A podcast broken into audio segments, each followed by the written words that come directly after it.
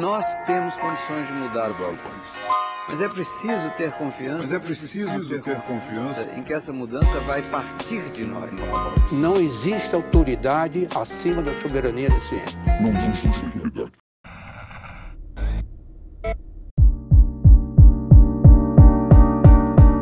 Bem-vindos a mais um episódio do Nós da Nutrição, podcast sobre nutrição e seu contexto na vida contemporânea. Aqui quem fala é Pablo Couto. E eu sou a Tayana Lindemann e hoje vamos para mais uma conversa com uma convidada muito especial. Natália, te apresenta para o pessoal. Olá, gente, boa noite. Então, eu sou a Natália, né? Sou a filha da Rosa, do João, que estão vacinados. Uh! Valeu. sou nutricionista, formada pela URGS, me formei em agosto de 2019. Uh, fiz especialização em saúde pública nesse meio tempo, terminei no, fim, no início desse ano. E atualmente eu estou fazendo mestrado né, nas ciências da nutrição da UFSPA e estudo desde a especialização em saúde pública a alimentação da população em situação de rua, que para mim é uma pauta muito importante, já que eu participo de um projeto social e esse projeto social foi o que me motivou a estudar né, esse assunto e, enfim, visibilizar essa população para a ciência e para a sociedade. Eu queria começar dizendo, mais uma convidada da URGS, né, que a gente sempre fala que a gente, por enquanto, está convidando pessoas mais da nossa bolha, porque é o que a gente tem mais acesso também para sair convidando para fazer um podcast. Mas a Natália se formou em 2019. A gente se formou em 2016, 17, né, Pablo? Foi 2017. 17, é. é. Então a gente não teve tanto contato assim. Eu lembro, eu sei mais a Natália pelo Insta do que ela pela vida presencial, entendeu? E aí tu comentou que tu, não, que tu lembrava da gente da faculdade, né, Nath? Lembrava, lembro. Lembrava, não lembro, né? Uh, a Thay, eu lembro, assim, de, de passar, assim, por ela no, no camp, né? Mas o Pablo, se eu não... Posso estar muito enganada, mas eu acho que não. Eu acho que a gente concorreu a uma vaga de monitoria para nutrição escolar. Ah, é verdade! Não sei se eu, e eu lembro que tu, tu, que tu conseguiu a vaga. Eu consegui. E eu é. lembro que tu tava lá. Sim, e aí. Que foi uma época da minha vida que eu tava gostando de nutrição escolar, depois eu me afastei, né, do, de, dessa área, assim. Uhum. Mas eu lembro do Pablo disso, assim, da, dessa, do dia da, da entrevista pra monitoria, né, com a professora Ana Beatriz. Ai. E a Taia foi de avistar, né, no camp, assim. O camp é o centro acadêmico da um nutrição da URGS, né? Isso. Pra quem não sabe que tá ouvindo. É o centro acadêmico específico, local que a gente tinha lá para confraternizar e tudo mais, né? É, a, sigla CAMP significa Centro Acadêmico de Nutrição Pedro Escudeiro. Ele foi bem importante para nós, assim, na época. Eu e a Thay, depois das meninas que passaram a bola para nós, a gente fez bastante coisa lá. Eu, inclusive, achei que tu ia se lembrar de mim do campo. Fiquei um pouco triste agora da tua recordação. Mas é que ser é da nossa disputa ali, sabe? Eu entrei em 2014/2. Tá, a gente fez camp em 2013, né? A gente, é, assim, ó, Foi, a né? gente fez camp 2012, 13, 14 e 15. Sempre ele tá, a volta. Eu, não todo o tempo como, como a chapa é, do camp. Não, mas si. representante decente, é, como... É, enfim, enfim, a gente estava é. sempre por ali. É. Mas enfim, que bom que tu, é. de alguma forma, sabe que a gente existe, né? Mas o, que, o que eu ia com, o que eu ia com é, é verdade. O que eu ia comentar é que eu conheço, eu te conheço, eu não lembrava realmente que tu tinha participado comigo desse processo seletivo, porém, eu te conheço das redes sociais, porque assim, a tua rede social que tu utiliza mais para falar sobre nutrição é a Nutri. A Nutri da Social. Quando eu enxerguei esse nome, eu fiquei, putz, mano, isso é genial, sabe? Porque, Brilhou os olhinhos do papo. Exatamente, porque quando tu fala em nutricionista, to, quase todo episódio a gente fala do estigma da nutricionista, do jaleco e da maçã e do, sei lá, da fita métrica. Sim. Então, quando tu fala da nutricionista, tu não pensa em social, tu pensa em clínica. Daí, quando tu já bota o nome no perfil do Instagram, tu pensa, cara, isso aqui vai vir algum conteúdo sobre vários aspectos relacionados à nutrição no contexto da sociedade, uhum. né? Sobre questões realmente intrínsecas à saúde pública, minimamente falando, né? Sim. Então eu fiquei assim, ó, encantadíssimo, encantadíssimo com toda a questão relacionada ao perfil por si, assim. Eu achei muito bacana. Então, parabéns, adorei. ah, muito obrigada, porque eu, eu via que não tinha muito, sabe, perfil de nutricionista mais dessa área da, da saúde pública, assim.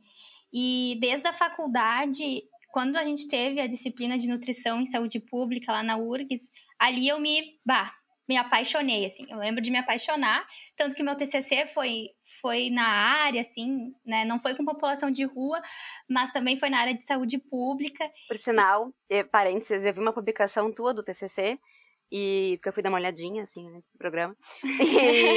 E, e eu achei muito interessante o, o título, né, o tema do teu CCC, muito interessante.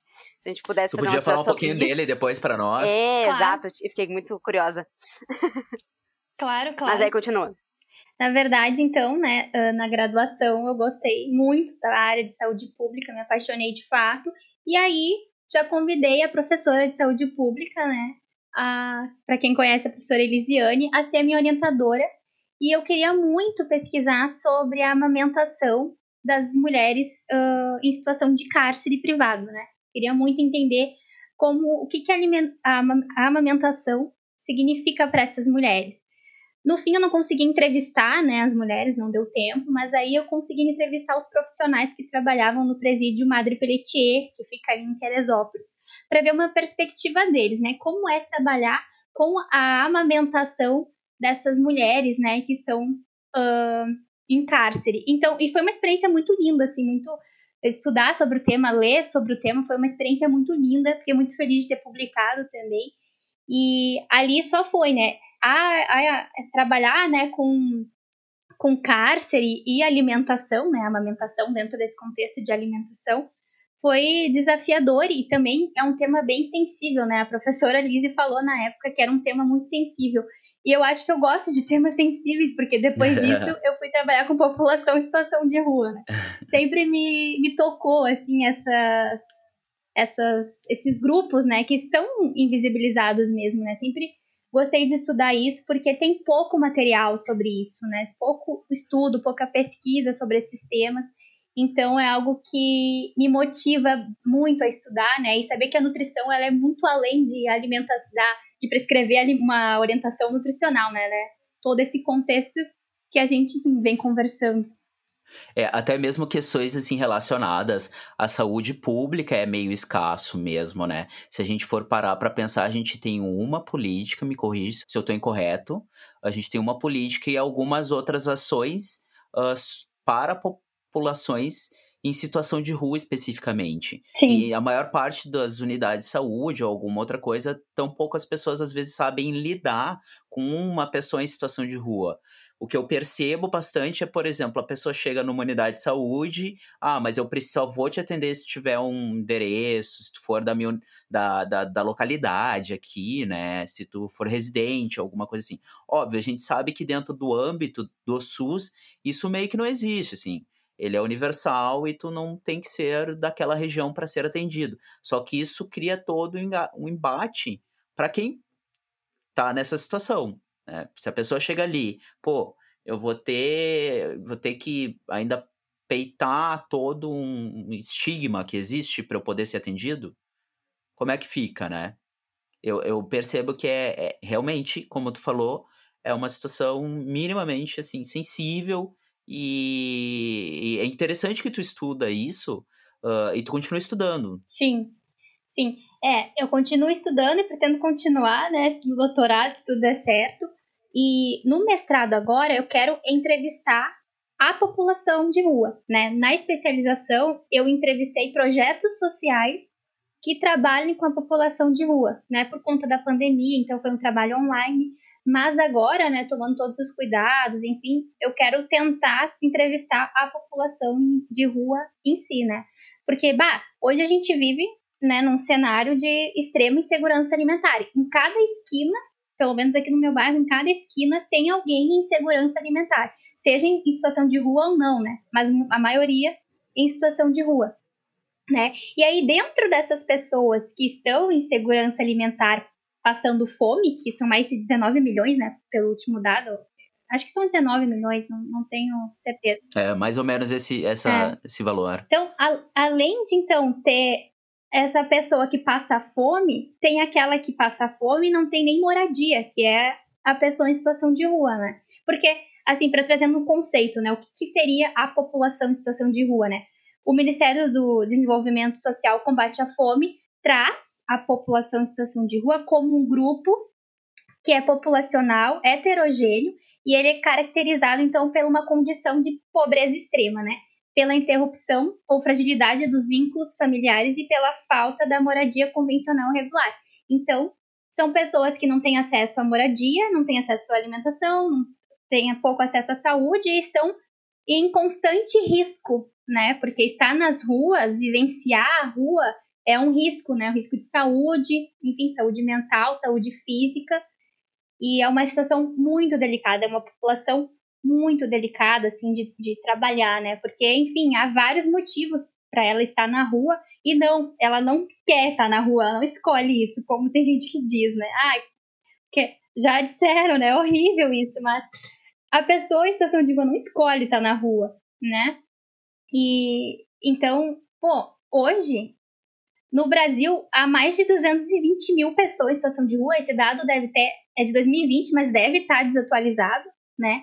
Porque assim, não sei se vocês viram, mas em Porto Alegre, em 2019 para 2020, aumentou 38%. E hoje a gente tem mais de 3.800 pessoas em situação de rua aqui em Porto Alegre. Isso pré-situação da que a gente está vivendo hoje, porque Isso quer dizer, a gente está é. gravando, para quem está escutando, a gente está gravando em finalzinho de abril tá?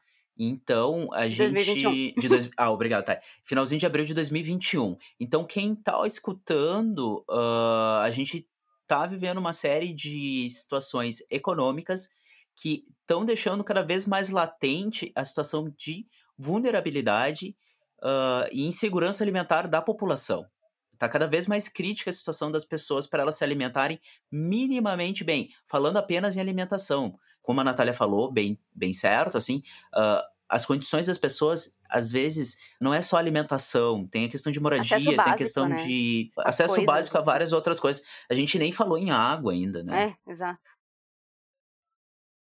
Mas enfim, isso é só para deixar evidente que a coisa está ficando cada vez mais tensa, é a minha impressão, né? Sim, bem, bem isso. A pandemia veio para intensificar um cenário de desigualdade que já E existia, né? Então, veio e intensificou isso.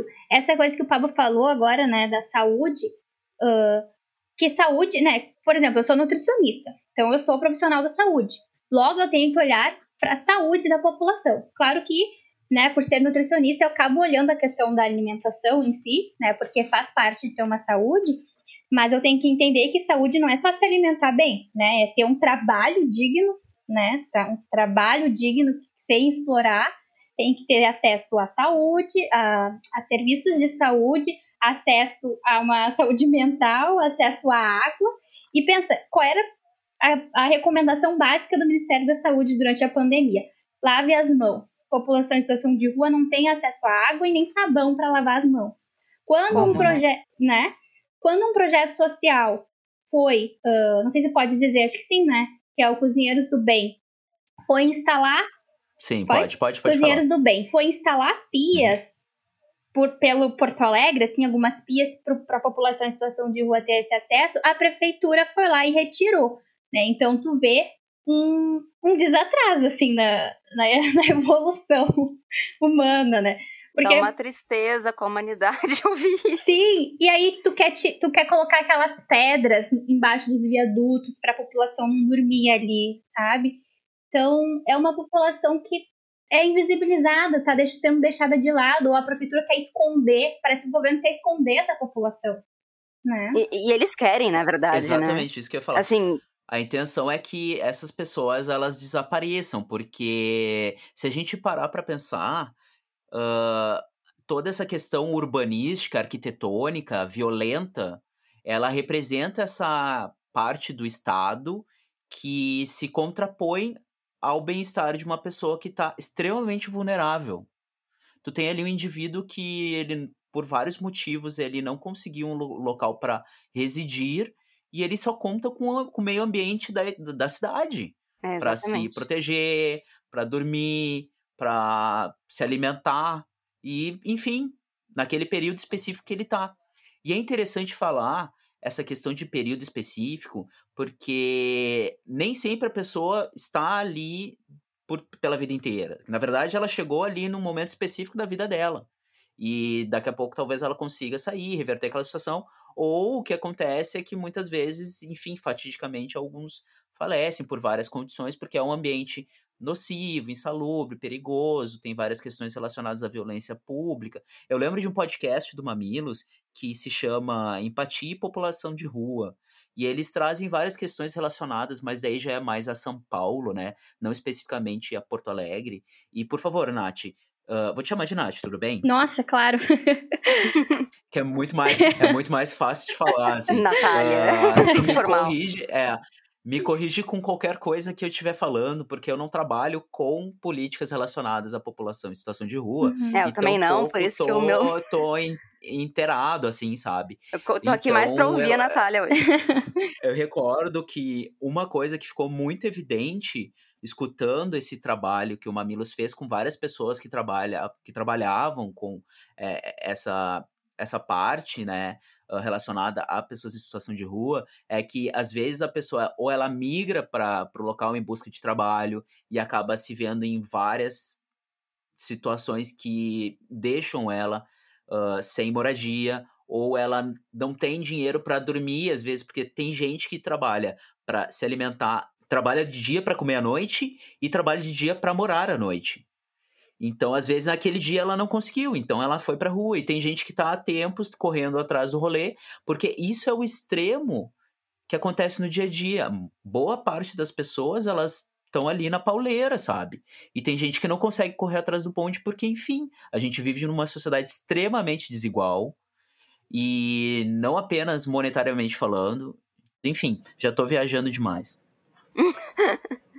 Mas vai é. abrindo, né? Os caminhos, as, as, as, reflexões, assim. Sim. E tu tem um projeto, né, Nath? Também queria que tu falasse sobre ele, assim.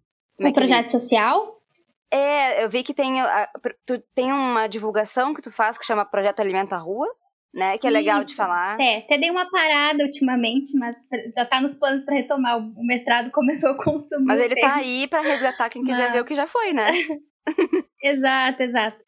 É, o projeto Alimenta Rua, na verdade, era um onde eu divulgava projetos sociais que trabalhavam com população de rua ou outras populações também, questão de doação de comida, né? De alimentos, enfim. E, e tem o projeto social que eu participo, né? Que eu sou uma das organizadoras, que é chamado Morador de Rua Existe, né? Apesar desse nome, Morador de Rua Existe, Vale lembrar que o termo correto é pessoa em situação de rua, né? Porque ele está em uma situação, que nem o Pablo comentou, que a ideia é que ele saia dessa situação, né? que ele se ressocialize de forma. A ideia não é ignorar esse público, Na... né? Assim. essas pessoas. Exatamente. Na prefeitura. E o projeto Morador de Rua existe, né? Então ele existe desde 2017. Eu entrei nele em 2018 e um ano depois, em 2019, eu fui convidada para ser organizadora do projeto. E junto com mais quatro amigas, assim.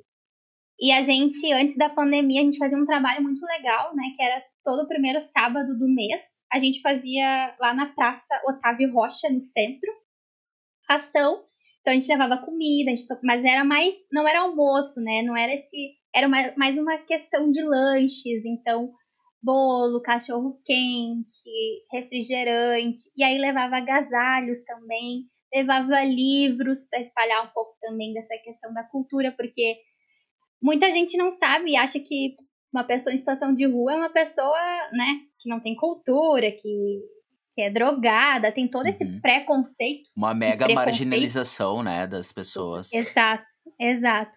Mas assim, tem gente de nível superior nas ruas, tem gente. Uh, e, e, muitas pessoas em situação de rua trabalham, que nem, que nem o Pablo comentou também. Muita gente trabalha ali, né? Então, então vem esse trabalho agora na pandemia, por conta do isolamento social, a gente estava encontrando outras formas de trabalhar, então a gente começou o Drive Solidário, que daí a gente, com a ajuda dos voluntários, íamos de carro, preparávamos lanche e cada um no seu carro, sem aglomeração, ia distribuir um kit de higiene com álcool em gel, com uma escova de dente, uma pasta de dente e uma, uma, uma comida, enfim, para as pessoas que a gente ia encontrando, né? Porque a pandemia foi um momento. Já, Brasil já é um país que, que comer é um, é um luxo, né? A pandemia intensificou isso que nem a gente falou. E eu costumo muito dizer que ter ser saudável hoje é, é como um privilégio, né? Tu é privilegiado de ser saudável. Porque é muito triste, assim, que nem no, no Titanic, né? No, eu tive um professor que deu esse, essa metáfora uma vez e eu achei genial. Porque no Titanic, quando foi afundar, tinha os botes. E aí a maioria daqueles botes eram para as pessoas das classes sociais mais elevadas, né? E acabou morrendo mais gente de, da classe social baixa. E é o que a gente vê acontecendo isso. A gente está na pandemia e as pessoas da classe social baixa são as que estão mais, o perdão da palavra, se ferrando mesmo, né? E, e que é, é, é, é extremamente agoniante isso. É triste, mas é uma agonia, porque, pô, tem gente que tá no poder para resolver isso e não, não quer, não se interessa, sabe? Eu fico, eu fico nervosa, gente. Já tô nervosa. Mas é, é... Já tô com o meu punho É nervante, uma situação assim. E ainda mais que tu estuda isso, tu te envolve mais, porque é, é muito fácil fechar os olhos e fingir que não existe, né? Muito fácil. E é muito difícil tu ir para um, um lado que estuda isso, porque às vezes não é o estudo mais fácil, o estudo que mais é esperado, mas é o estudo mais essencial, inclusive, né? A tua pesquisa que tu quer fazer, por exemplo, é, poucas, poucas pessoas fizeram isso, mas ao mesmo tempo é muito mais fácil pra gente fechar os olhos e fingir que não existe, né? E quanto mais tu, tu presencia, presencia não, tu, tu vive isso, é, tu, é que não é, não é presença vive, pra falar, vive, é tu vive. é é, vivencia. vivencia e vê, ah, também enxerga as coisas, mas enervante deve ser, né? Porque tu tá vendo tudo. Com mais raiva tu fica. Com mais raiva tu fica. Inclusive de saber que uh, tu não consegue mudar aquilo sozinho, né? E, e, que tu depende dessas pessoas que não estão fazendo nada no momento. E aí, aí que criam esses projetos tão legais, que tu, inclusive, faz parte de um, né? Na tentativa de tentar melhorar a situação não necessariamente vai conseguir reverter tudo, porque a gente precisaria de todas as bases na sociedade para isso, mas que já dá um conforto de que está ajudando de alguma forma, né? Sim. Eu concordo com a, com a Nath, assim, quando ela começa a ficar indignada, porque é uma situação de indignação constante, e por isso que a gente vai ficando tão doente, né, cara? Porque a gente está sobre diariamente sobre esse estresse, indignação, enfim, vamos fazer, não vamos fazer alguma coisa. Mas a questão é que eu percebo também é que a, o, o, atual estado de conjuntura da política, da organização administrativa, social, é de que ela tá passando a bola para a sociedade, sabe? Sim. No sentido de que as instituições elas estão se eximindo às vezes não oficialmente, às vezes só negligenciando mesmo, porque existem políticas existiram projetos, sabe? E eles só foram sendo extirpados, o serviço público foi sendo tolhido, foi sendo terceirizado, foi sendo uh, encarcerado, e daí tu tem o quê? Pessoas que se solidarizam e tentam fazer com todas as suas forças ali, ou o que sobra, para tentar auxiliar pessoas que estão em uma situação de vulnerabilidade mínima, assim, né? Eu lembro, toda vez que eu penso assim, um apoio social, eu penso a população em situação de rua, eu penso no padre Júlio Lancelotti, sabe? ele, é, ele é um ícone, assim, atualmente, no apoio a essas pessoas. Porque ele faz muitas coisas que essa, esse pessoal que se diz que é, que é cidadão de bem não faz nenhuma vírgula. né? Então tu tem até mesmo essa gente que fala, ah, hum, vamos cuidar das criancinhas, mas quando vê uma criança no sinal em, em, exploração, em trabalho infantil, fecha o vidro do carro e liga o ar-condicionado. Nossa. Acho que a né? principal coisa é a gente perceber que a gente não tá fazendo o suficiente para aquilo, né? É que nem é que assim. O poder público não está, não é a questão da gente. O poder é... público está negligenciando. Por exemplo, eu lembro que quando eu cheguei em Porto Alegre, em meados de 2000 e alguma coisa, uh, existia restaurante popular. Restaurante popular, gente. Que é um troço que as pessoas podem comer por um custo muito barato. Sim. Eles te, uh, tinham retornado às atividades no fim de 2019, se eu não me engano. Restaurante popular. É. E agora eu não sei se está uh, realmente né, acontecendo por conta do, da pandemia, mas eu lembro que então tinham quatro restaurantes populares, né, espalhados por Porto Alegre, que serviam 700 refeições ao todo. Só que a gente tem 3.800 pessoas em situação de rua, né? Tem um cálculo tá meio errado aí. Mas, e não só pessoas em situação de rua, né, comiam nesses restaurantes, né? Outras pessoas também comiam. E eu, e eu tava pesquisando, né? Hoje mesmo eu fui pesquisar, né? Porque me surgiu o que, que precisaria para comer num restaurante popular. E no site da da prefeitura fala que o requisito, eles têm que ter um cadastro único, que é o NIS, né? Que eles chamam. Isso. E eu, e eu fiquei, caramba, né? A pessoa chega na fila e se não tem esse cadastro, ela não vai comer, né? Fiquei pensando que é uma burocracia para comer, para comer, que é uma coisa básica. A gente come três, quatro vezes ao dia, né? Tem gente que não come uma vez. E aí eu fico pensando assim, eu realmente, quando eu entrevistei, eu entrevistei a FASC no meu projeto de, da especialização. E eu via que eles estavam movimentando, movimentando muito, porque eles têm um trabalho muito forte lá dentro, só que não tem muito investimento na FASC, né? Então, Imagina, 700 refeições para 3.800 pessoas, mais de 3.800 né, pessoas em situação de rua. E assim, a alimentação, ela é um direito constitucional que surgiu na Constituição Federal em 2010, é recente, né? Se é um direito, tem que ser garantido.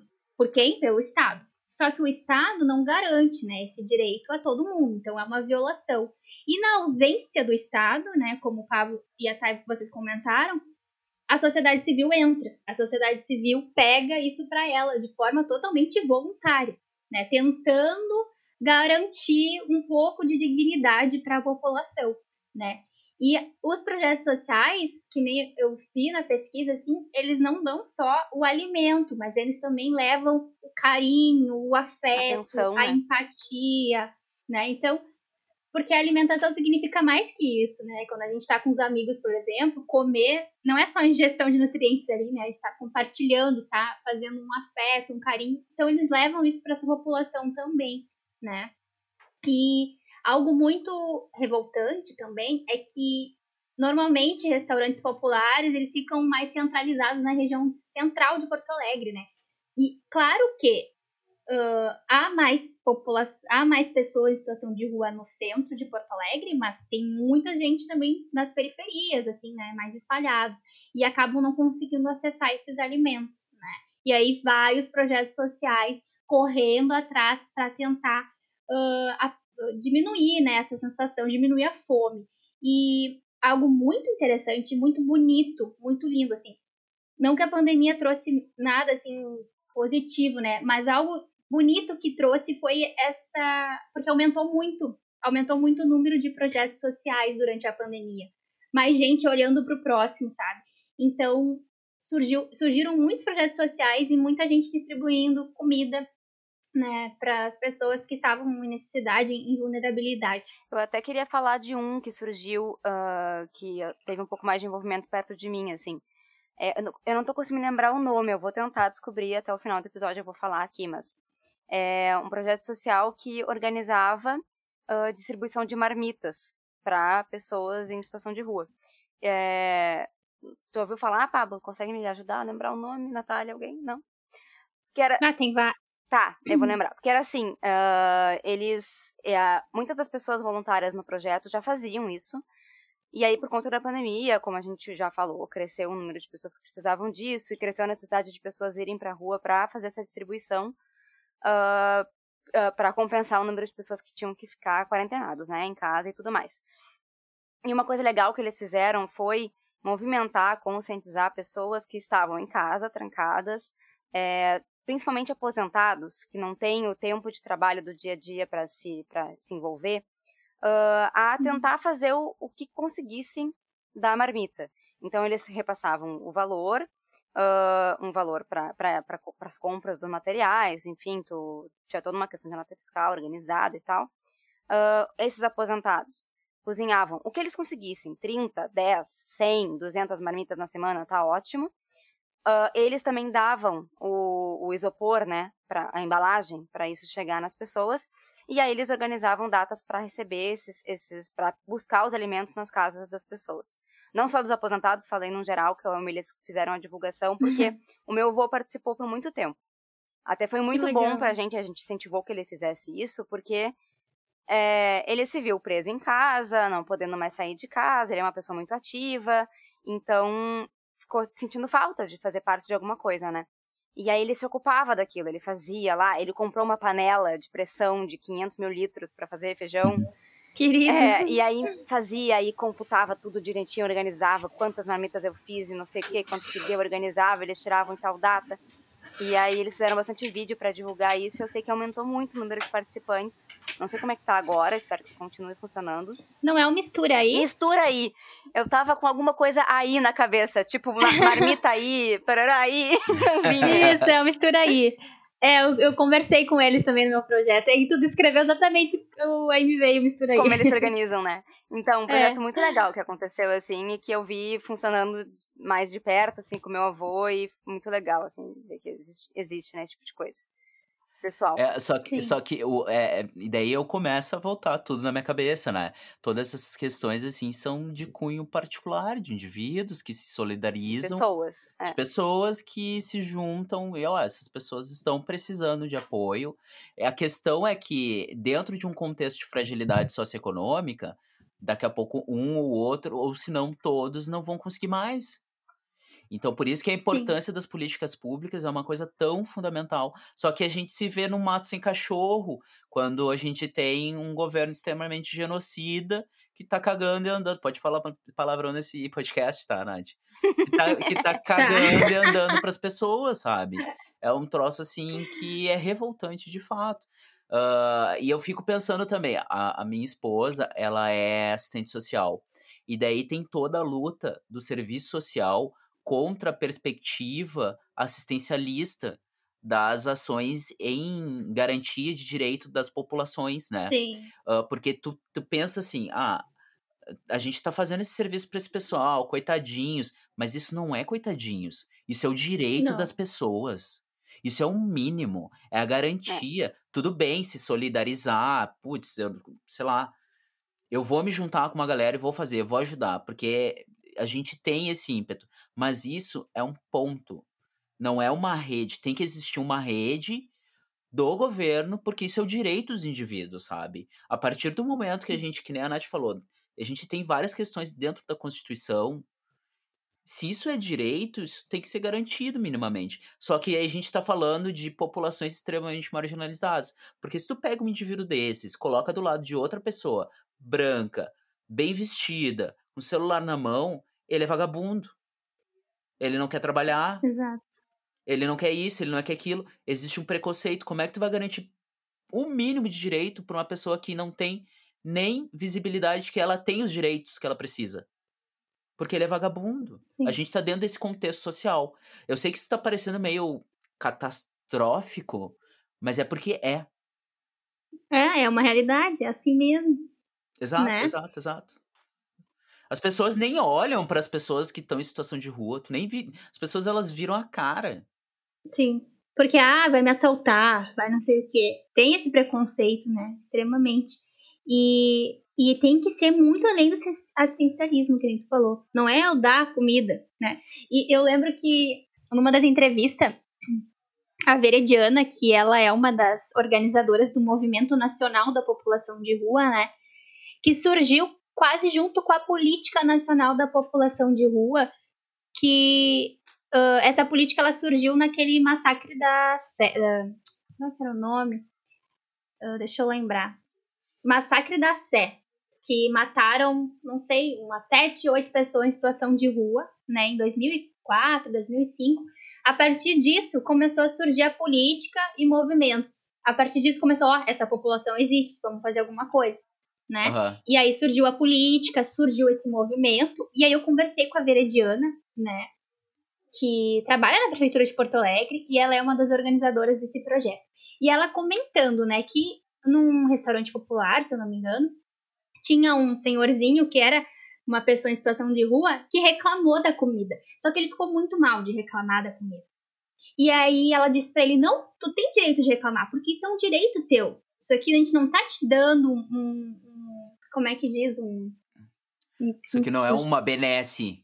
Isso é um né? benefício, entendeu? A gente não tá te dando um benefício, isso aqui é um direito. Não é uma esmola. De... Exato, tu é. tem direito de dizer que o arroz não tá muito bem, porque isso aqui é um direito teu, sabe? De emancipar essas pessoas para elas entenderem que elas são, porque elas, elas mesmas se sentem um, uma, um incômodo para a sociedade, elas mesmas, porque a sociedade faz elas acharem que são incômodos, sabe?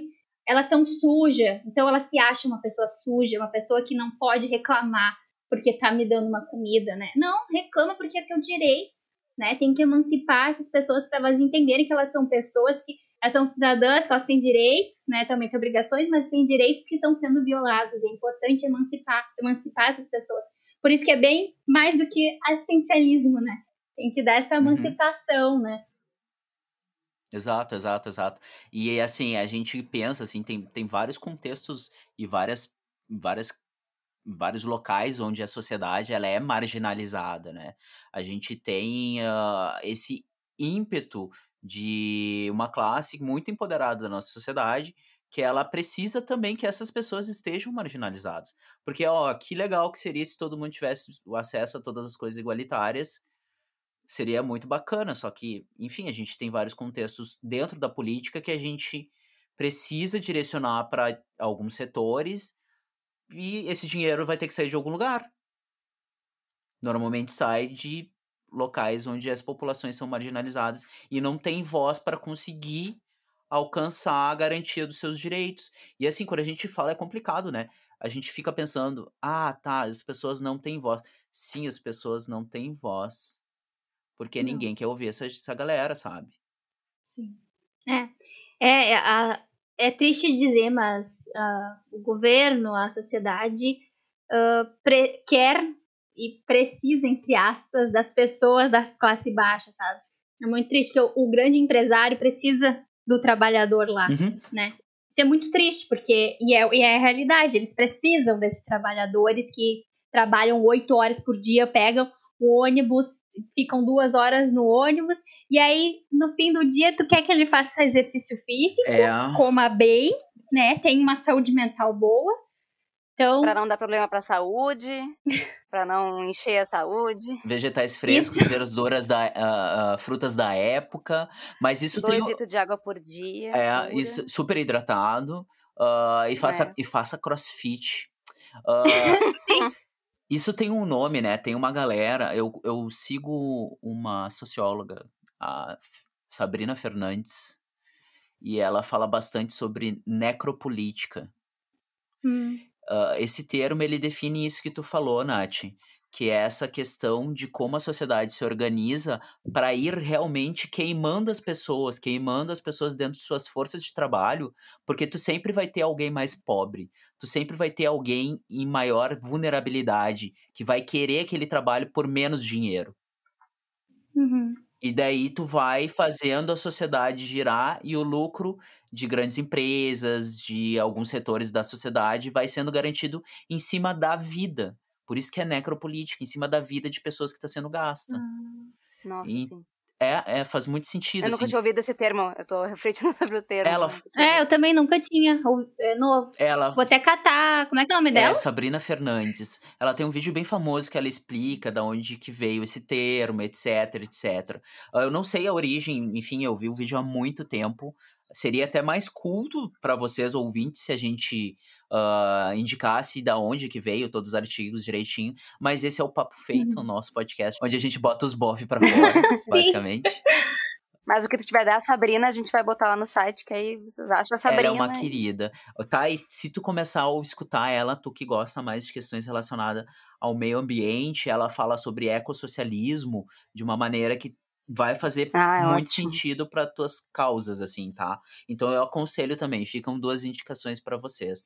O vídeo sobre necropolítica Acabei de seguir ela. e uh, ecossocialismo. Ela fala muito bem, ela tem bastante preocupação em ser uma divulgadora político-cientista.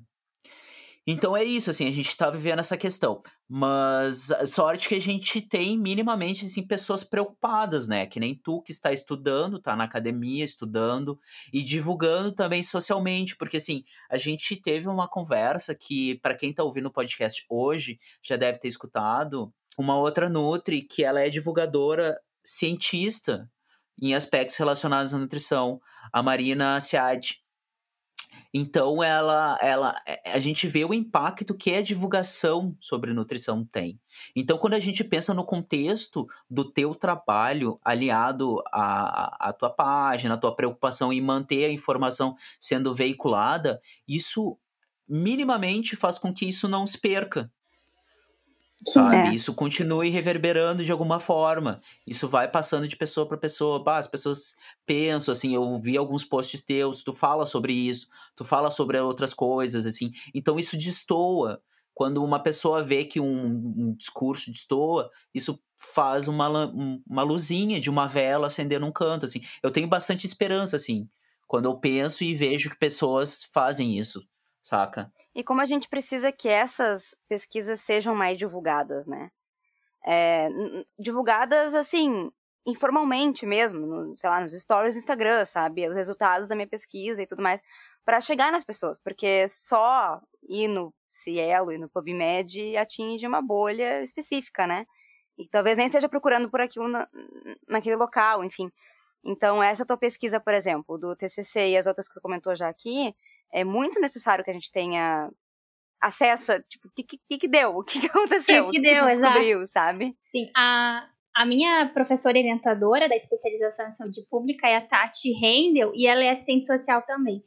E desde o início a gente sempre teve essa preocupação. Tá, eu vou fazer uma pesquisa, tô numa universidade pública fazendo uma pesquisa, o que, que eu vou retornar para a sociedade com, a, com os resultados dessa pesquisa? O que, que eu vou retornar? E aí a gente teve sempre essa preocupação e agora a gente está bolando uma mesa redonda para dialogar através de um projeto de extensão da URGS, com direito a certificado, enfim. Ainda não é oficial, mas a gente está fazendo isso e a gente quer dialogar com os projetos sociais, com os órgãos públicos, para mostrar os resultados né, da pesquisa e, enfim, e dizer, tá, e agora, né? O que a gente faz? O que a gente pode fazer? Então, a ideia é a gente dialogar com vários setores, assim, conversar, né? Porque a gente quer mudar alguma coisa, né? Porque, enfim, é muito fácil só ir lá. Fácil não, né? Mas é, é, é bom ir lá, pesquisa, cria, publica e fica lá parado, né? Que nem a Thay disse. Tem que ter um. Uhum. Porque a ciência é para isso, é para movimentar, é para modificar, né? É para melhorar. Então é isso que a gente quer. E, assim, uma coisa muito interessante que eu vi na, na pesquisa, assim, analisando um dos resultados é que a, população em situação de rua ela acaba tendo quatro formas de se alimentar, né? Aí, a primeira seria por elas mesmas trabalhando e comprando seu alimento, uh, ou até em alguns casos, casos raros, acabam furtando para poder comer, algumas vezes se prostituindo para poder comer, né? A outra forma seria a sociedade civil mesmo, através dos projetos sociais, né, que a gente vem falando. A outra forma pelo setor público, então pelos restaurantes populares, pelos albergues, abrigos, que daí já é uma outra discussão porque tem toda uma burocracia, uma legislação para a pessoa conseguir estar num albergue, né? E, e uma outra forma é aquelas doações espontâneas, né, que a gente que é mais do dia a dia mesmo, que a gente vê uma pessoa e acaba doando algo, assim. Só que tudo isso eu vejo assim, ah, os projetos sociais estão nas ruas, que bom, mas eles não têm que fazer isso, não é obrigação deles estar lá, sabe? E isso me dói, dói e não dói, porque porque dói porque não era para eles estar lá, eles não precisariam, né? O sonho do meu do nosso dos projetos sociais, eu acho que é eles pararem de existir. Olha, não precisa mais de projeto social porque tá tudo certo. Que ótimo. Né? Esse é o sonho, é o mundo da Disney. o sonho é que eu não precise mais fazer isso porque já foi resolvido. Exato. Mas, não, mas acaba dando um conforto que existem pessoas que estão se mobilizando para fazer isso e, e, se tudo der certo, um dia essas pessoas vão estar tá, uh, no poder para poder tomar atitudes que precisa, né? Para para ajudar, para desintensificar, não sei se essa palavra existe, mas desintensificar a desigualdade que a gente vive. Então, é isso, né? Sempre digo, que, falando da, da alimentação, né? Como nutricionista, a gente fala que a, que a pessoa precisa comer bem, ela precisa comer fruta, precisa comer verdura. Só que antes dela comer isso, ela precisa ter acesso a isso. E como é que tu vai fazer para dar acesso a isso para essas pessoas, né? É, eu concordo, assim, ela tem que ter minimamente algo para comer, né? Tudo que fazem para conseguir comida, né? Uma coisa tão básica e que... É sobrevivência, né, cara? É... Sobrevivência, a gente tá falando de pessoas que estão sobrevivendo, que o dia a dia é uma guerra, que o dia a dia é uma batalha, assim, a gente... E isso é interessante, a gente pensa tanto, assim, nas grandes catástrofes que a humanidade viveu de uma maneira extremamente romântica, né? Ah, porque a Primeira uhum. Guerra foi isso, a Segunda Guerra foi aquilo, blá, blá, blá. Que coitadas as pessoas sofreram, né? E a gente olha a, a Europa naquele contexto de extrema miséria, Etiópia, etc., e ficamos horrorizados.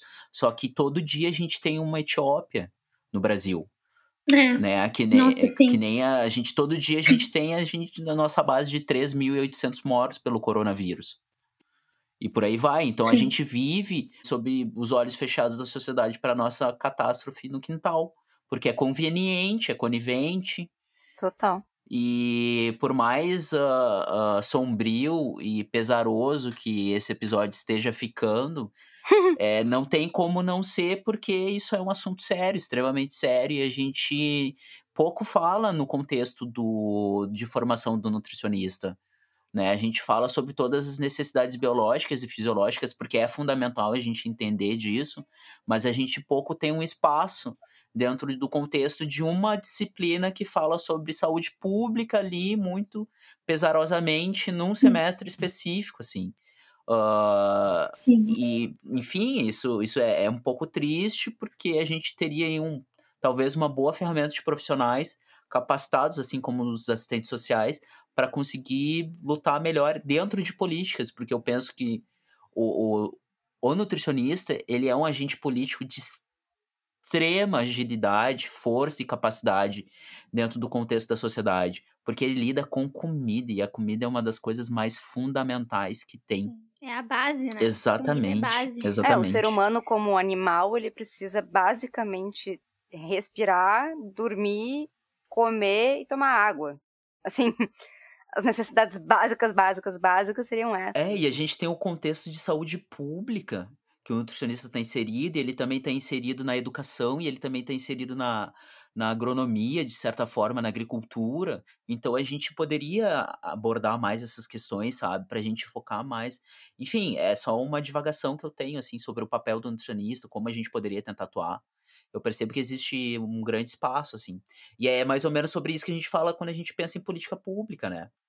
Uh, que a gente vê a necessidade existe, as pessoas estão ali e o papel. Bom, a gente, a gente nem fala, o político ele não está interessado nisso. Porque as, o, a pessoa em situação de rua talvez nem vote. Ele, ele não vai fazer campanha para a pessoa que está lá na praça. Não, que está embaixo é. da, do, sabe, que tá embaixo da marquise. Sim. Na verdade, ele, ele vai prometer para as pessoas que moram naquele Isso entorno que, que ele vai tirar aquelas pessoas.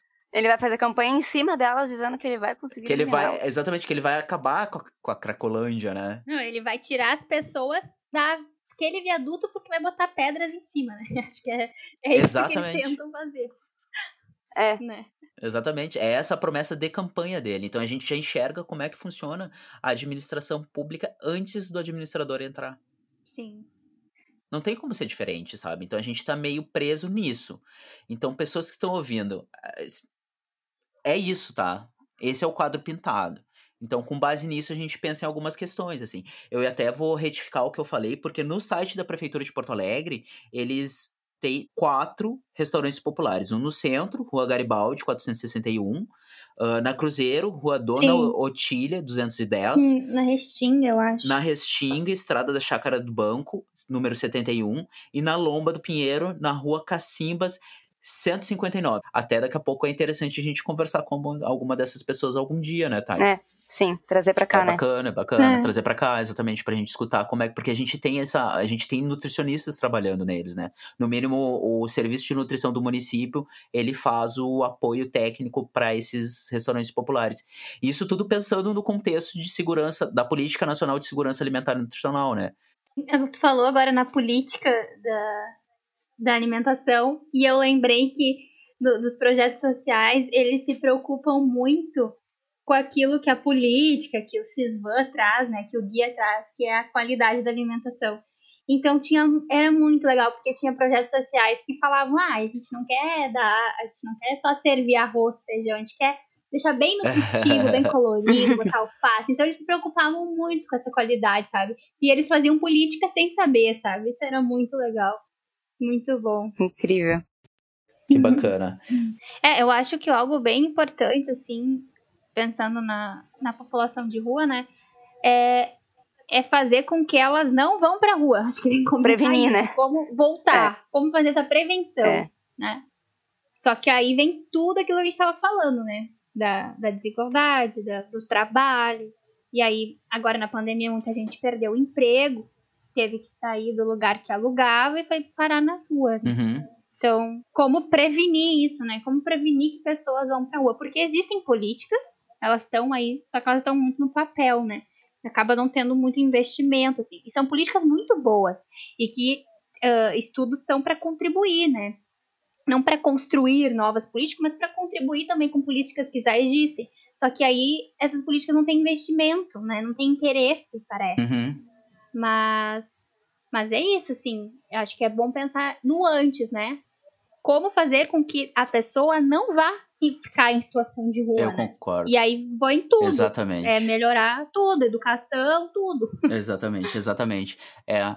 Porque a gente, por exemplo, a gente veio quando, quando eu e a Thay, a gente estava se formando, a gente vivia o auge daquele marco que era o Brasil ele tinha abandonado, eu acho que era uma grande notícia assim, tinha saído do Isso, mapa da Brasil, fome da ONU, né? O Brasil tinha... Em 2014 ele exatamente, saiu. Exatamente, o Brasil tinha do saído mapa do mapa da fome, exatamente. E voltamos, né? Ah, voltamos assim é, como. Voltamos. Isso, mas tem a questão do Covid, mas eu já vou chegar aí.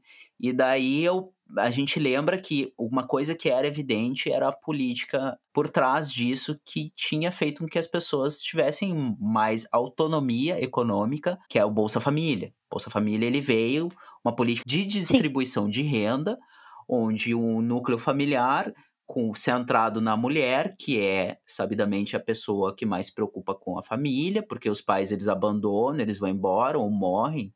Enfim, são várias questões relacionadas ao abandono parental das, da família.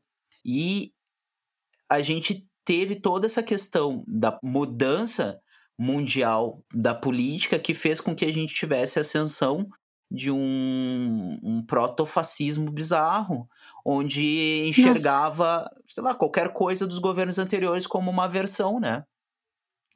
Então, somado à pandemia, a gente descarrilhou o trem de uma vez, assim. Óbvio, é. isso é uma, é uma forma de pensar muito simplista. Tem várias outras questões relacionadas a essa ascensão da política protofascista e que a gente pode chamar, eu chamo desse jeito porque eu não enxergo de outra forma. Uh, além também é uma forma muito simples de enxergar o estágio que nós estamos de insegurança alimentar e insegurança econômica. Mas uhum. uh, eu penso, concordo bastante contigo, Natália, que a gente precisa de, de coisas anteriores para evitar que as pessoas tenham que abandonar o aluguel e fiquem Sim. em uma situação de é. rua. Ao mesmo as... tempo que tu tenta resolver para quem já está, né? Tem que é. ser tudo andando junto, assim. Exatamente. Porque imagina só uma situação onde uma mãe com suas crianças que, por causa da pandemia, não tem escola. Alguns municípios estão mantendo a alimentação, alguns municípios estão entregando os kits, uhum. uh, mas daí ela perdeu o emprego porque, enfim, fechou o lugar onde ela trabalhava. Como é que ela vai pagar o aluguel? Porque, assim, o contexto uhum. onde as pessoas têm casa, ou é por herança, ou porque elas financiaram, ou porque elas ganharam dinheiro da onde? Né? Então, se tu não tem casa, Sim. tu tem que pagar aluguel e tu não tem dinheiro nem pro gás, que é o que tá acontecendo agora, as pessoas estão cozinhando com lenha de uhum. entulho. Tá cada vez mais caro o gás Sim. e a energia. É, as pessoas estão, tipo, cozinhando com madeira. Voltaram pro fogão a lenha, sabe? Com um fogareiro no chão. Porque nem comprar fogão a lenha dá direito, assim. Então, tu. Como é que tu vai pagar aluguel? Não paga. Ah, então, se tu não tem uma rede familiar para voltar para casa da mãe, sabe? Pra ir pra casa da tia. Porque pra pedir um gente... apoio, né? É, porque tem gente que é a mãe e o pai, o pai morreu, a mãe morreu e vai fazer o quê? Sim.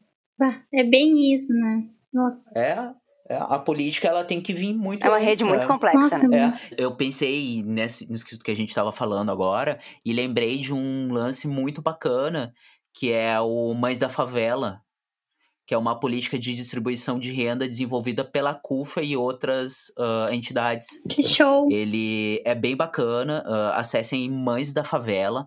Eles pegam, é uma parceria com o PicPay, se eu não me engano, e foi desenvolvida bem no ápice da pandemia no ano passado. Eles pensaram em estratégias para distribuição de renda dentro das favelas e das uh, comunidades em vulnerabilidade para tentar mitigar o desemprego e uh, a vulnerabilidade da galera, assim, porque, enfim, tava todo mundo sem dinheiro e tal, então o pessoal se organizou para fazer esse, esse repasse de grana, o pessoal doava e, e com isso a CUFA conseguiu organizar um uma grande distribuição de renda para as pessoas que eram cadastradas e tinha todo um, um trabalho de, de do, do serviço social para ver quem precisava, quem não precisava, etc. Como é que ia, como é que não fazia. Teve todo um lance de QR Code para o pessoal não trabalhar com dinheiro e não disseminar o coronavírus. Então era pelo celularzinho assim, então teve toda uma capacitação. Foi um grande trabalho. Isso é uma ação de distribuição de renda uhum. que tranquilamente uh, evitou que muitas pessoas passassem fome ou, quiçá, fossem morar na rua. Uhum. Ou, se, ou se prostituir, sei lá, entrar em mais vulnerabilidade. Mais uma camada de, de, de desigualdade, sabe? Uh, só que a gente volta à questão: é o indivíduo, né? Uma, um grupo de indivíduos intervindo, e não o Estado. Sim. Sim, e dentro disso, né, do, dos indivíduos intervindo, é importante também lembrar da participação social, né? Da fiscalização, do controle, do cobrar de fato, né? Tem os conselhos de nutrição, volte e meia eu participo de uns, assim, para ver, né? Como é, como funciona. E tem essa grande uh, fiscalização que eles fazem, cobrança, né? Então é bem importante isso também. Tu, claro, tu ajudar como tu consegue, mas tu também participar na questão da cobrança mesmo, de de fato cobrar e fiscalizar o que o governo está fazendo, né? E, uhum. e isso tu estava falando também, né? E é bem isso. Hoje eu, eu fiz até um post falando que ah, ter saúde não é ter. Não é comprar sal do Himalaia, sabe? Ter saúde é ter dinheiro pro gás, que nem tu comentou agora. Isso é ter saúde, sabe? Ter dinheiro para comprar um gás para poder cozinhar. E aí agora, é. bom, vocês já falaram, né, em outros podcasts, do aumento do arroz, do valor do arroz. Ah, isso aí é um, é um, um ataque à soberania alimentar da pessoa, né? Tipo, é o Com governo certeza. dizendo o que a pessoa Total. tem que comer, sabe? Não é a pessoa podendo escolher, é o governo dizendo, ó, oh, come isso, sabe? Basicamente é isso, porque tu, tu, tu vai uh, dificultar o acesso da pessoa àquele alimento, ela vai ter que comer outro alimento. E aí já entra a indústria dos alimentos, aí já entra outras coisas. E já entra. Uhum, e aí a gente é, fica aqui até final né? do ano conversando. Mas tá bom, tá bom, foi, foi bacana, assim, é, é, o teu trabalho é massa saber que tu tá pesquisando sobre isso, porque eu dentro da, da minha memória não lembro de uma nutricionista trabalhando com isso. Óbvio, uh, com certeza devem ter inúmeros profissionais da área da saúde e nutricionistas trabalhando com população em situação sim, de rua. Sim. Inclusive, eu, eu recordo minimamente de uma colega que trabalhou, que é o consultório de rua, ela trabalhou com eles e ela falava o quanto que é importante ter esse mecanismo dentro do SUS. Sim. Que, que é, às vezes, sei lá, muda a perspectiva de saúde de, um, de várias pessoas num, num pouco, pouquíssimo tempo, né? Sim. Sim. Uh, mas é, é bacana, assim. É muito. É legal. Sim. É revigorante. é, eu, eu, não, eu não meu sonho é trabalhar no SUS, né? Eu ainda não, não trabalho, eu não trabalho uh, atendendo, assim, eu trabalho uh, na URGS, mas com cargo administrativo, né? Daí, paralelo a isso, eu, eu vou estudando, né? Fazendo mestrado, enfim. Mas o meu sonho é trabalhar no SUS e trabalhar. Uh, já trabalho com população de rua em projeto social, mas trabalhar de alguma outra forma, assim. É o meu sonho, espero alcançá-lo um dia. Aí eu conto pra vocês. eu... Daí a gente volta aqui no podcast e tu nos Isso. atualiza. Aí tu nos atualiza disso e de como é que foi a tua pesquisa, que eu fiquei muito interessada. Se vai rolar tá. primeiro, que às vezes a gente sabe que tem um monte de coisa que envolve a pesquisa. É. Mas se rolar, como é que foi? Tá, assim? e eu espero é muito... se quando voltar, eu contar, gente, vocês viram que diminuiu 50% o número de pessoas. 50 Sim. já é um sonho, né? É verdade. Mas a gente tá aí pra sonhar minimamente, né? Sim. Porque pra sonhar é de graça, pelo menos é isso. A gente Exato, fecha os olhos e sonha. Sonhar é de graça. Isso. Tá certo de vez em quando vem uns pesadelos ali no meio do caminho, mas... Daí tu acorda e aí é um pesadelo. Né? Com as coisas que acontecem. Melhor, melhor que seja um pesadelo. Cara, é, é o que eu vou falar é um pouco uh, polêmico, talvez, mas às vezes eu tenho que ter umas pessoas que queiram não ver o que tá acontecendo, sabe? Porque é muito ruim, sabe? É muito triste. E realmente deve ter gente que dói, que tem empatia, mas que às vezes quer fechar o olho e fingir que nada tá acontecendo por questão de saúde mental, às vezes, sabe? E é, é, triste isso, mas eu consigo entender a pessoa que não quer, não por mal, né? Porque tem aquela pessoa que não tem empatia. Sim, claro. Mas a pessoa que vê, dói, mas quer fechar o olho porque, bah, não. Porque às vezes a gente tem que cuidar um pouco de si também, né? Porque, ah, enfim, é muito complexo, mas. Muito complexo, é. Né? Mas assim, esperança. A gente tem um momento, então, do, do casca de notas, que a gente chama, que é o momento de indicar para as pessoas que estão nos ouvindo coisas a ver com o assunto ou não. Uhum. Coisas, pra, às vezes, para fugir do assunto, inclusive. Pode ser. Então, Nath, tu tem alguma coisa para indicar pro pessoal que tá ouvindo? Mas deixa eu entender, indicar ou uh, coisas com assunto ou nada a ver, tipo uma série, um livro.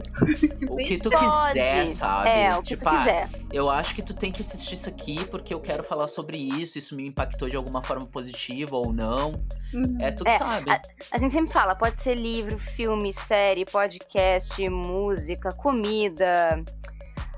Qualquer coisa. É, uma receita que tu tá vida. fazendo. Eu vou, eu vou indicar uma receitinha e várias outras coisas. Tá. Primeiro eu vou indicar vários uh, Instagrams aí de projetos sociais que trabalham com população de rua. Então, se quiser ajudar, doar de qualquer forma, qualquer valor que sobrar, se sobrar, enfim. Que aí tem o Cozinheiros do Bem, tem o Sopão Solidário, né? Tem o, o que eu participo, o Morador de Rua Existe, que fazem um trabalho muito legal. Tem o Misturaí, tem Quem Tem Fome Tem Pressa. Ai, tem tantos que eu nem sei, mas tem vários, assim. Acho que é, é interessante uh, ver. Olhar lá o arroba e poder ajudar de alguma forma, né? E pensando numa coisa assim mais pra né, deixar o clima mais leve, deixa eu pensar o que, que eu tô fazendo, assim. Cara, não sei se é uma coisa boa, mas eu tô vendo uma série que, é, que é bem legal, assim, é no Globoplay, é brasileira. Ah. Ah. E já vi, tá? É Cidade, é Cidade Invisível. Não sei se vocês já ah, viram. Quero muito ver essa série. Ah, que traz essa questão muito aqui da, da nossa do Brasil, sabe? É legal para fomentar essa nossa cultura aqui dos dos, meu Deus, esqueci o nome dos o termo dos folclores do folclore brasileiro, isso. Daí traz várias isso. criaturas do folclore brasileiro que a gente normalmente estudou, tipo, na quarta série, terceira série.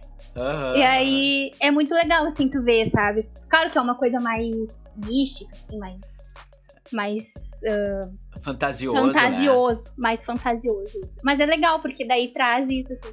Eu gosto muito de tentar ver coisas do Brasil, sabe? Agora a gente tá vendo uh, a gente eu e meu namorado a gente tá vendo Desalma também do Globoplay. né? Ah, eu ouvi falar dessa também. É. É uma Ela coisa uma mais tipo Dark, Sus... sabe? A série Dark. Aham, meio Isso. suspense, assim, né? É. Como é que é o nome? Eu não ouvi falar nessa. Desalma. Desalma. Desalma, aham. Uhum. Sim. Olhar ah, depois. E, cara, eu Bacana. vi uma série que eu. Tem gente que gosta e gente que não gosta, que é How to Get Away from Mother. Não sei se vocês já viram.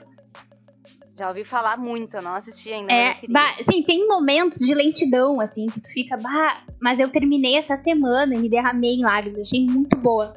Eu, sou, eu choro por qualquer coisa, né? Eu, eu, chorei, eu chorei vendo Procurando Dory. Porque, juro pra vocês, juro. Eu chorei vendo Procurando Dory. E... Eu choro Ai, em todo mano. filme de animação, Sim. eu acho. Sério? Sério. Que querida.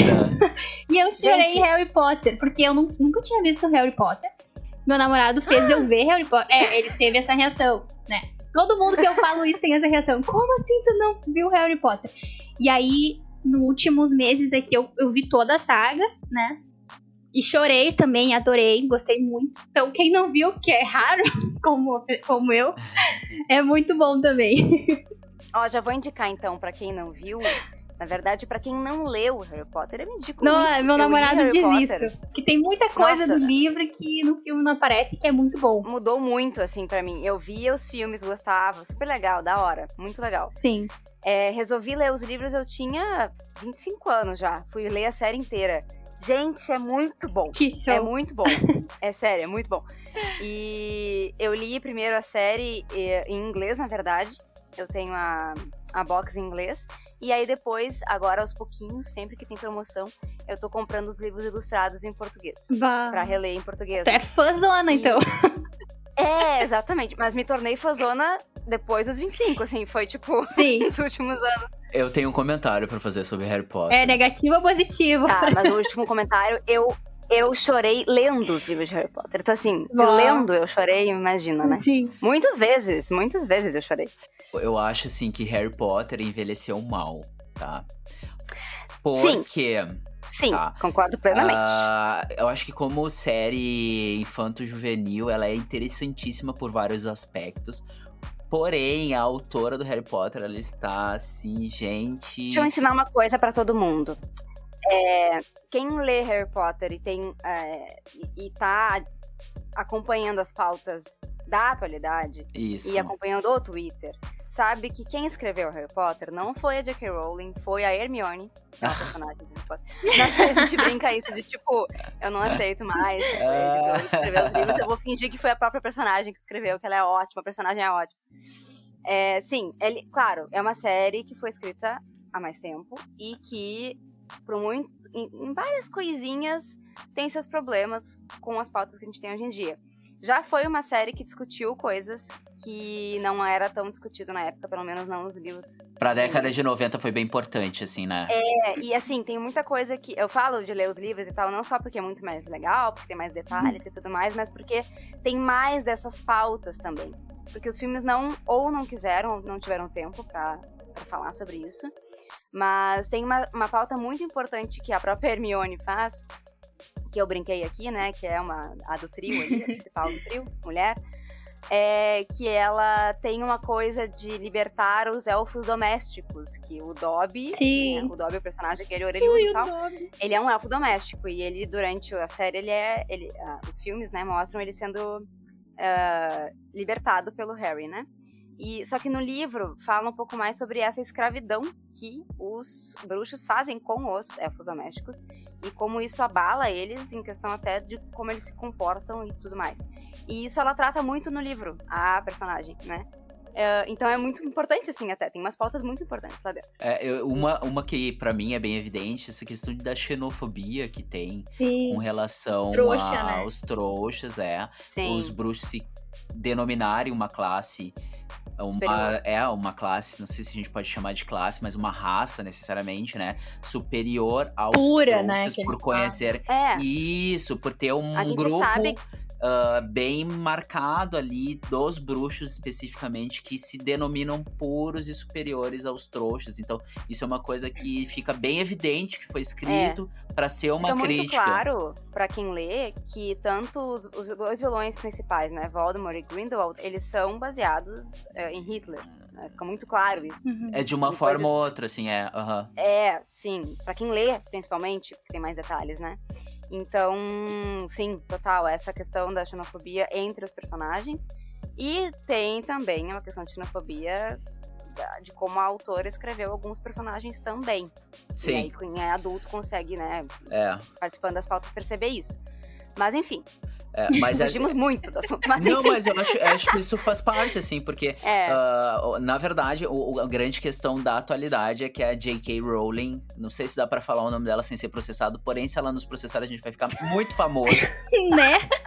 É, visibilidade. visibilidade negativa, processem nos. Não, mentira, não processam, não, gente, não tem dinheiro.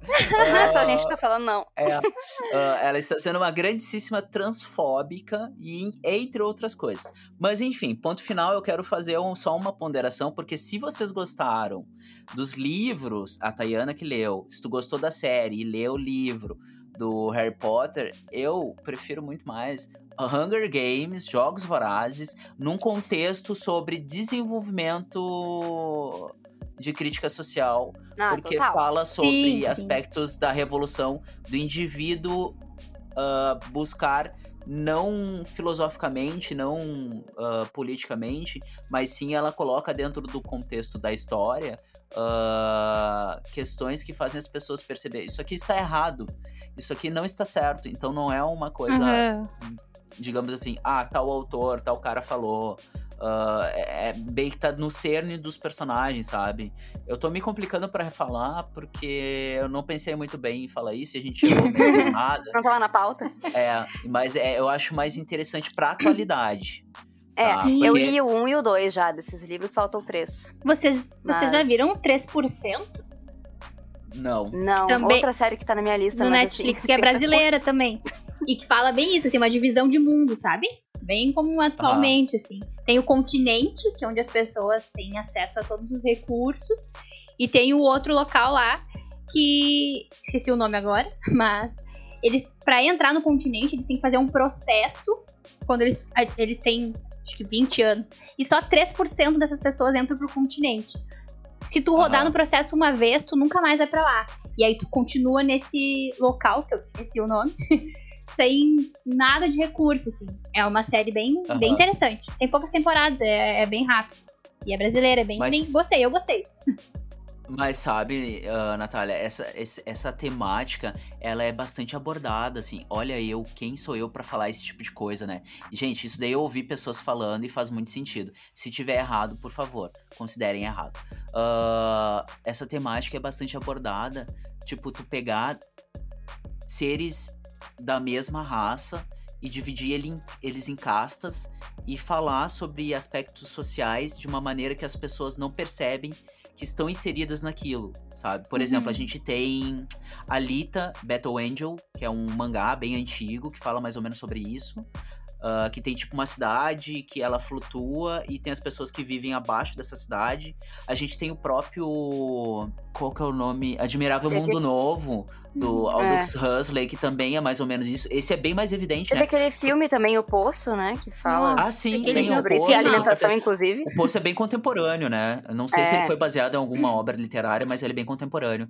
Uh, e daí tem outras distopias ali inglesas, a gente tem o Laranja Mecânica e tal, que uhum. fala assim, eles, eles pegam grupos sociais, dividem, esses aqui vão ser os caras que vão ter acesso a tudo, e esses aqui vão ter que batalhar, vão ter que lutar, vão ter que sobreviver das suas formas, e daí o contexto da série ou do filme filme ou do livro é a ascensão de um indivíduo ou outro com a queda dessas, dessa sociedade, né? Uh, e é bacana, é, normalmente é, é. Como é que é que a gente fala? É catártico, né? Aham. Uhum. É Cara, catártico. Um livro... Desculpa, pode continuar, perdão. Não, falei de tudo já. Não, é que tu falando, me lembrei do livro, não sei se vocês já leram, Quarto de Despejo, da Carolina ah, Maria cara, é Jesus. é muito ah, bom, com certeza. Muito bom. É, Excelente. Ótima indicação, hein? Né? Que é uma mulher que mora na favela e ela conta o dia a dia na favela ali, como faz para conseguir comida, assim, é uma coisa assim. E é, bah, é muito bom. E é escrito por ela. Ela realmente é um livro baseado em fatos reais, porque ela que escreveu. E é um jornalista um dia pegou tudo que ela escreveu no diário dela e transformou num livro.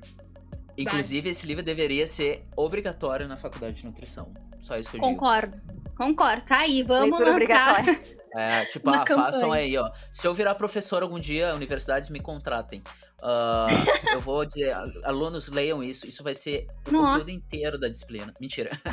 Mas vai estar tá, vai Mas tá o lá, módulo vai tá da disciplina.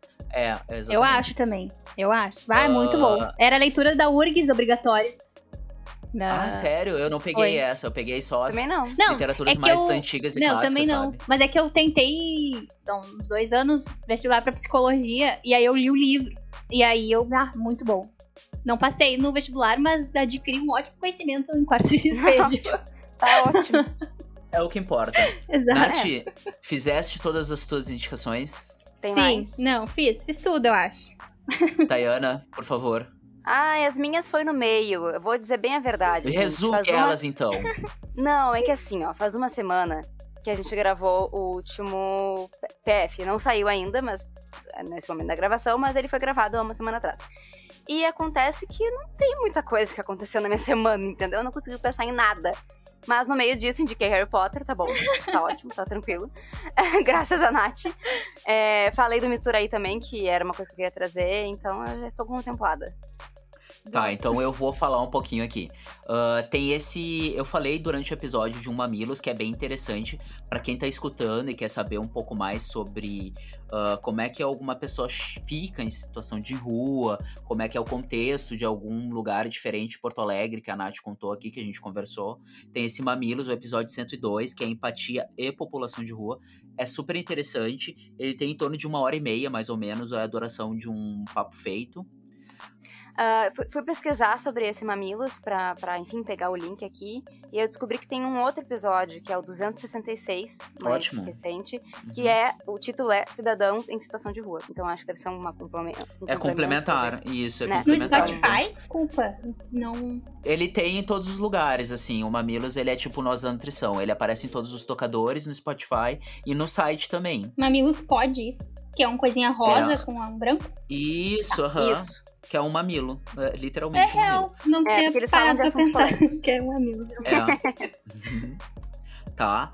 E eu quero indicar assim, uma receitinha muito marota da hum. estação que eu lembro que eu comi na minha infância e quando a Patrícia, minha esposa, fez, veio toda aquela coisa na minha cabeça assim, oh, meu Deus, esse sabor ele é ancestral dentro de mim que é batidinha de abacate. Bah. Batidinha de Doce, abacate. né? É. Hum, fale mais sobre isso. Doce, assim, é, é uma receita super simples. Pega abacate, bota uma concentração de leite ali para ele ficar um pouquinho leite mais condensado? Líquido, não tão cremoso. não, leite, leite integral, assim, leite. E daí depois tu adiciona um pouquinho de açúcar e limão. Gente do céu, o negócio vira um manjar. Para mim, eu comeria isso todos os dias sem enjoar. Mentira. Óbvio que enjoa. Uh, não, tu sabe que eu prefiro o, o, abacate mais salgado, né? Tipo no guacamole. Não sou tão fã do doce, do abacate doce. Mas no guacamole é... eu bah, me pega. Eu gosto desse formato como se fosse uma vitamina, uhum. né? Coisa de paulista falar vitamina, pra mim é batida. Batida, uh, exato. Batida. Como se fosse uma batida porque ele fica não tão doce, assim, porque tem o azedinho do limão, assim, então fica, ó, uma maravilha, uma maravilha. Tu já pensou em comprar potinhos, tipo aqueles de picolé? Daí tu coloca essa batida dentro e congela. Nossa, vira um smoothie no verão, é. guardar eles ali, pã. dá para aproveitar, hein? Olha, fica, fica bom, eu acho. Fica bom, fica bom, fica bom. Ah, olha só, então, eu, eu sou uma pessoa que eu, eu, eu consumo mídia não apenas em filme, música ou livro, né? Eu jogo bastante, assim. Eu jogo coisas bem diversas.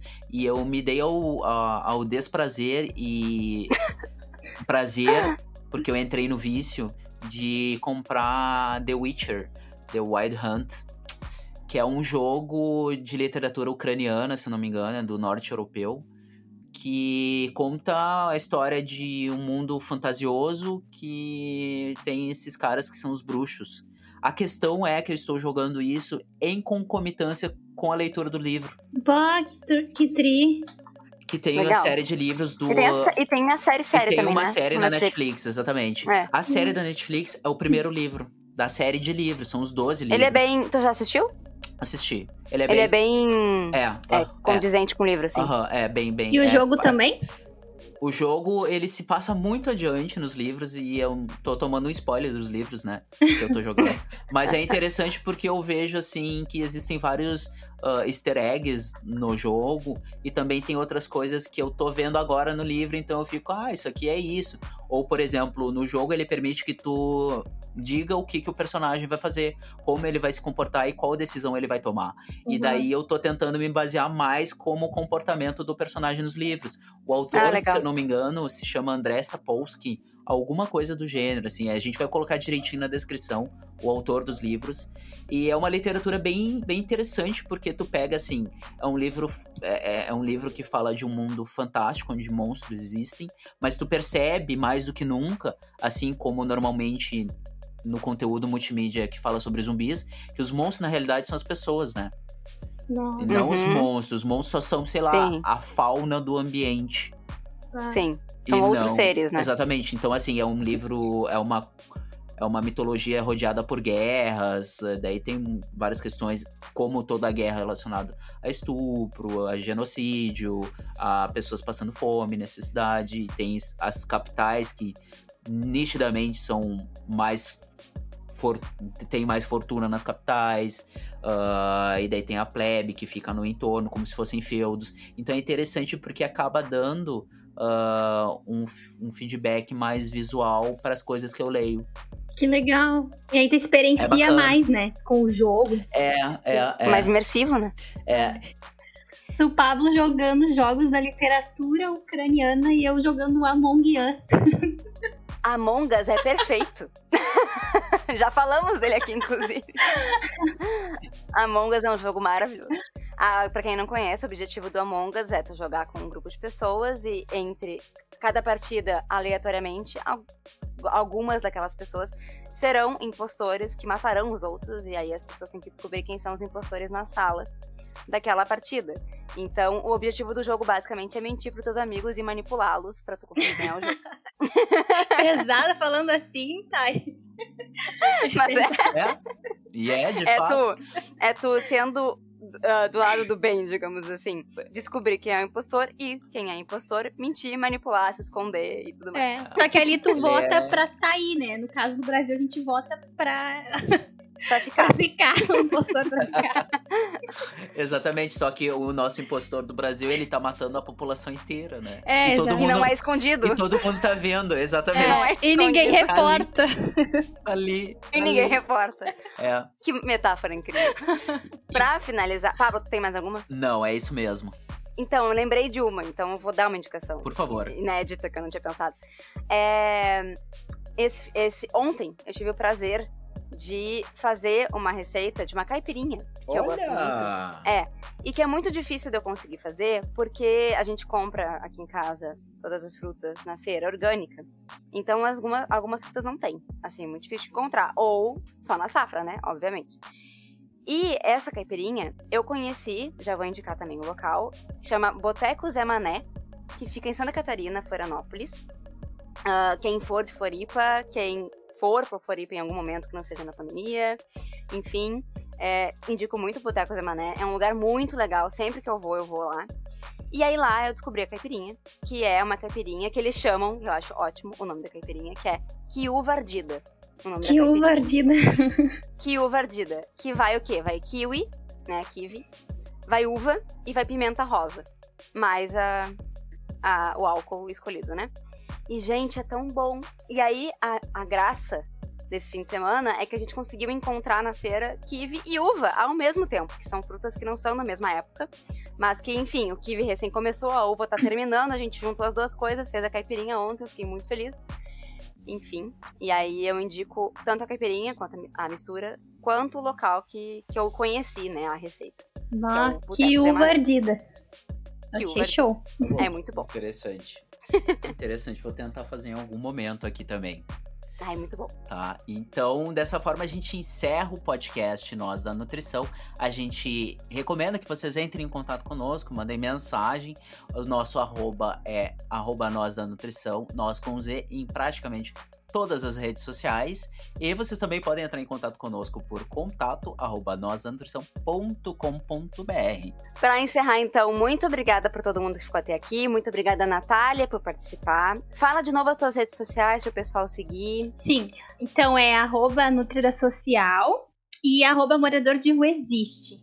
As redes que eu tô mais ativa, assim, nesse momento. E também tem o arroba Nutriação, uh, Underline Poa, que é um projeto mais com a minha amiga, que a gente fala mais relacionado à alimentação mesmo, né? Coisas de alimentação. E eu quero agradecer muito, muito vocês. Eu fiquei tri feliz com o convite. Eu já acompanho vocês, já escuto o, o podcast de vocês. Eu acho genial essa forma de mídia que vocês utilizam para espalhar essas informações que vocês trazem. E é um, é um ambiente super descontraído, se sente super confortável. É, o jeito que vocês lidam também com, com o convidado, enfim, torna ele, deixa ele meio. Não só apenas uma pessoa que veio falar, mas tipo, um papo muito descontraído, muito confortável. Assim. Então eu quero agradecer demais por poder também trazer né, essa falta que, que tanto me afeta, assim, que eu. Uh, que tanto tá no meu dia a dia, poder espalhar um pouquinho mais para as pessoas. E, de novo, agradecer imensamente o convite. Fiquei muito feliz, muito feliz mesmo de poder participar. Ai, querida, a gente que, que agradece, assim. Muito bom ouvir isso. É verdade. Dá um mais, calor no coração. Dá mais vontade de fazer mais podcast. Gente, continuem, pelo amor de Deus, sério. Genial isso que vocês fazem, de verdade. Que ótimo. Então, para finalizar, relembrando que o Nós da Nutrição é um projeto independente. Eu e a Thay, a gente desenvolve ele nas nossas horas vagas, das nossas ocupações oficiais. Se vocês quiserem ouvir outras pessoas, uh, em contato, mandem, a gente já falou os nossos contatos. Comentem, compartilhem com quem vocês gostam também. A gente sempre procura trazer coisas sobre nutrição que a gente acredita, que a gente acha que é importante discutir e fazer essa, essas ideias reverberarem aí. Então é isso. Obrigado e tchau, tchau, gente. Obrigada. Tchau, gente. Tchau, tchau. Obrigada. Obrigada mesmo.